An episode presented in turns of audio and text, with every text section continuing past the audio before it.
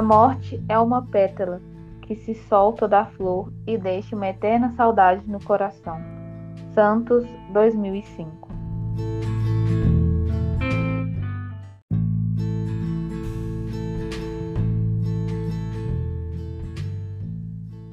Oi, pessoal, estamos aqui com mais um podcast, né? Mais uma gravação para vocês, mais um conteúdo muito legal.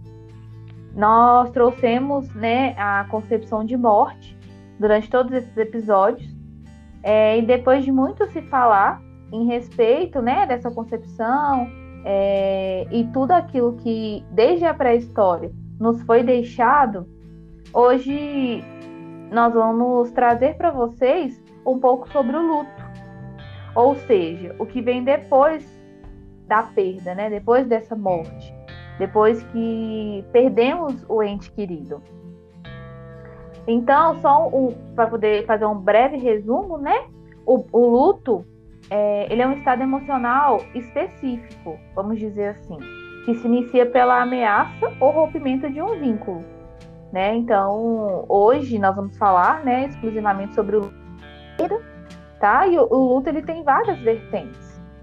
E uma das suas vertentes é o luto coletivo, que é o que a gente vai trazer hoje nesse podcast, para a gente poder entender um pouco mais sobre essa vertente do luto, entender um pouco mais é, sobre essa, essa concepção mesmo, esse entendimento é, do luto coletivo. O Alice ele vai explicar um pouquinho para a gente o que é esse luto coletivo. Então, e aí, galera, sobre o luto, já tá todo mundo craque, né? Já falamos bastante sobre o luto. E o coletivo já dá a entender que é um luto que atinge uma grande gama de pessoas, né? É, Para exemplificar melhor, a gente pode até articular com o momento pandêmico que nós estamos vivendo hoje. A gravação desse podcast é dia 20 de 5 de 2021, onde o Brasil há mais de um ano passa por um momento de é, isolamento, né, e de várias tratativas para tentar conter a pandemia dentro do nosso território, mas que infelizmente deixa aí uma quantidade já maior do que 400 mil pessoas, né, falecidas. Então, dentre essas 400 mil pessoas falecidas, morreram filhos, pais, irmãs, mães e essas pessoas deixaram parentes, deixaram conhecidos em processo de luto, né? Mas além dessas pessoas que perderam parentes próximos, conhecidos, é, é, inegável que pessoas que não passaram por essa perda também vivenciam um processo de luto. É, e isso né, decorrência da, da empatia você não precisa ter perdido uma pessoa para poder é, empaticamente sentir o que aquela outra pessoa pode estar sentindo, não compartilhar de, de, de emoções. É uma mãe, ao ver a perda de um filho de uma outra mãe, compartilha aquele sentimento também em uma esfera, né? Então, é inegável que, que esse luto coletivo nos atinge nesse momento né, deixando uma série de, de sequelas, né, como aumento da ansiedade, aumento de casos de depressão, mas isso também cabe para um outro podcast. É, um, uma, um dos fatores que aumentam drasticamente essa questão do luto coletivo é a tecnologia.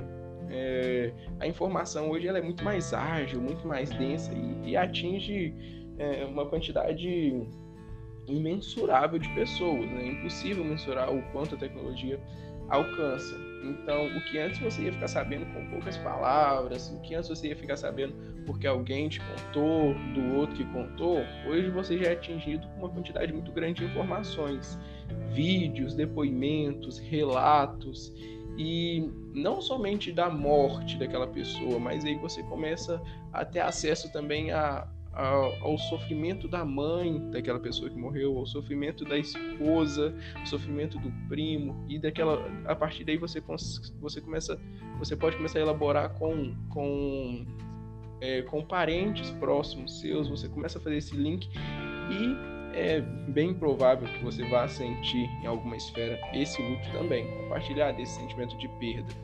é, um grande exemplo que a gente tem aqui no Brasil, né, é o fato que ocorreu em Manaus, que sensibilizou todo o território brasileiro e território estrangeiro também, né, com a, o colapso no sistema de saúde que ocorreu lá, onde várias pessoas é, foram deixando, foram deixando de ser atendidas porque os profissionais precisavam selecionar, né, ali através dos princípios éticos deles, qual paciente atender, qual não atender, qual deveria esperar, qual entraria para o respirador e qual não entraria. E no meio desse colapso, centenas de pessoas morrendo diariamente.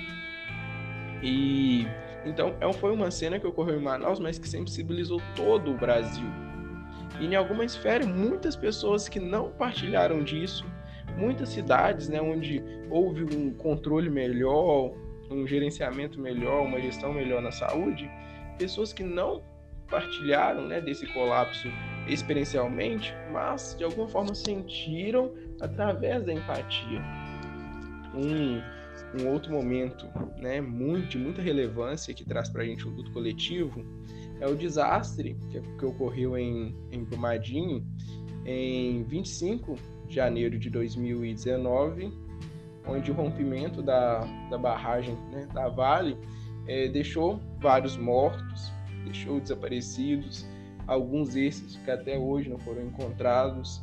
E na nossa equipe né, tem o Charles, que é morador de Brumadinho e vai trazer para a gente aí uma experiência mais vivencial do que ocorre né, dentro da cidade. Hum, Pois bem, Alisson, como você disse, né, é, Brumadinho passou por esse período bem complicado, em que todo dia 25, cada mês, exatamente às 12h25, é um marco que lembranças e saudosismo para toda a população aqui de Brumadinho, onde a dificuldade de lidar com essas emoções e esse momento vem à tona como se fosse aquele dia 25 de 2019. Mas também é, vem, vem reforçar também que é válido levar em conta que o apoio e a prontidão em que cuidar das pessoas, o ajudar das pessoas em lidar com essa situação, chegou a fortalecer muita gente. Porque é, teve pessoas é, que diretamente, que familiar que perdeu, tem amigos de convivência de muitos anos, e tem outras questões que envolvem essa questão de ser uma cidade pequena, em que todo mundo se conhece e que todo mundo sabe quem é quem. A questão disso, é, o luto é um processo natural, só que esse processo natural aqui ele foi quebrado de uma forma tão abrupta que passamos a ressignificar essas mortes. Por 202, é, 272 mortes, com um peso muito maior do que é normal ter. Então, o indivíduo passou a, a tinha projeções, tinha sonhos, tinha bens materiais e de repente se, se vê, é, como vou dizer, se vê perdido, se vê teve tudo retirado de uma hora para outra. Todas essas aspirações, essa subjetividade, essa dinâmica que existia no município veio abaixo. Como se diz, o, o tornou-se um pesadelo no dia a dia. Hoje nós temos no nosso município uma incidência muito alta de uso de remédios antidepressivos, com, é, através da ansiedade, a pessoa não tem, sabe como lidar com isso até hoje. Nós temos aqui ainda 11 pessoas desaparecidas e que para a família é um, um, luto dobrado porque você perdeu e alguém e eu não tenho, a pessoa não teve a oportunidade de vir e dar a despedida necessária, igual nós falamos em vários outros capítulos, de todos os praxes, todos os, os meios culturais que a sociedade tem de despedir de uma pessoa. Então, são 11 pessoas que ainda choram duplamente por pela ausência, pela forma como a pessoa morreu e pela por não ter como despedir de alguém. Esses contextos de tragédias é, são tão complicados em que chegar em Brumadinho e falar Brumadinho é normal? Não. Brumadinho está reaprendendo, está caminhando de uma forma a aceitar um pouco essa, essa dor. Porque afetou diretamente um município, porque, como foi disse o Asa falou mais cedo, em que a informação era ao vivo, em que as pessoas acompanhavam aquele documento e sem acreditar. Fato, isso aconteceu? Não. Pode ser um engano da, da, da mídia, e que fortaleceu essa questão do apresentar o luto de uma comunidade para o mundo, em que todos passaram a observar de tal forma, e aqui começou a enfatizar. Eu conheço fulano, não, pessoa tá, não está na esperança de não sentir esse peso. Se tornou algo pesado para a população de Brumadinho, em que hoje existem muitos quadros de acompanhamentos psicológicos, as pessoas expostas de todas as formas possíveis, tem um apoio financeiro, tem um apoio de várias formas, mas no dia 25, o apoio maior, as pessoas se juntaram na dor, um se abraçando, chorando e se fortalecendo nesse contexto novo a gente começou a, a, a sentir e que sentimos até hoje. Ótimo. É, eu não sou da cidade de Brumadinho, né, mas é, um exemplo desse luto coletivo foi, eu posso falar de experiência própria, é, mesmo não sendo da cidade, quando tudo ocorreu, eu vi vídeos, né, que, que foram divulgados nas redes sociais e, e, realmente eu me recordo muito bem que eu senti um impacto muito grande. E aquela torrente de informações, a mídia a todo tempo noticiando, noticiando, noticiando, noticiando e eu senti muito aquele impacto, mesmo não sendo daí é, claro que em uma outra esfera, né? Mas então é, dá para a gente entender é, essa, essa configuração do luto coletivo. Até pegando um, uma deixa que você acabou de falar, essas informações, igual eu trabalhei na empresa, conhecia a maioria das pessoas que ali estavam, e a espera de você ter informações e, e, e não conseguir informação correta juntava um misto de esperança, dor e sofrimento em que você não tentava ir para algum lugar, mas não conseguia. Aquilo te anestesiava até que você tinha que realmente perceber. Perdemos alguém, ou melhor, perdemos 272 pessoas.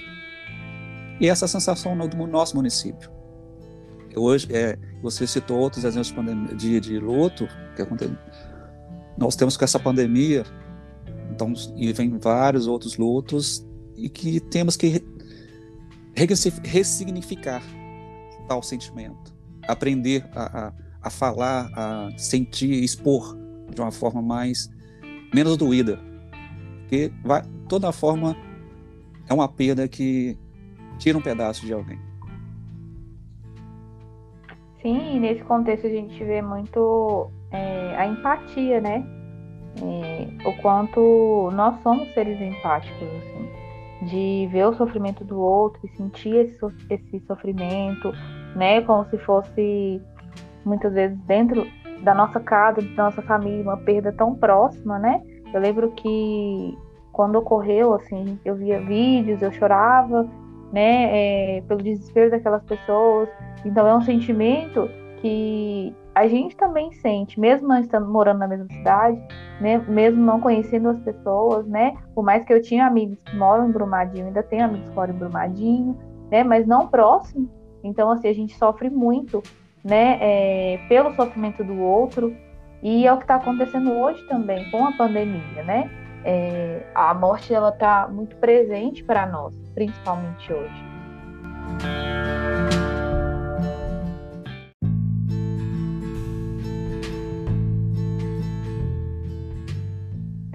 Então é isso, pessoal.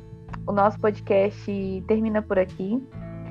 É, espero que vocês estejam gostando do nosso conteúdo. Nós agradecemos muito também pela atenção de vocês, pela compreensão também e que vocês continuem aprendendo junto, né, com a gente. Muito obrigada e até o próximo episódio. Boa noite. Tchau, tchau.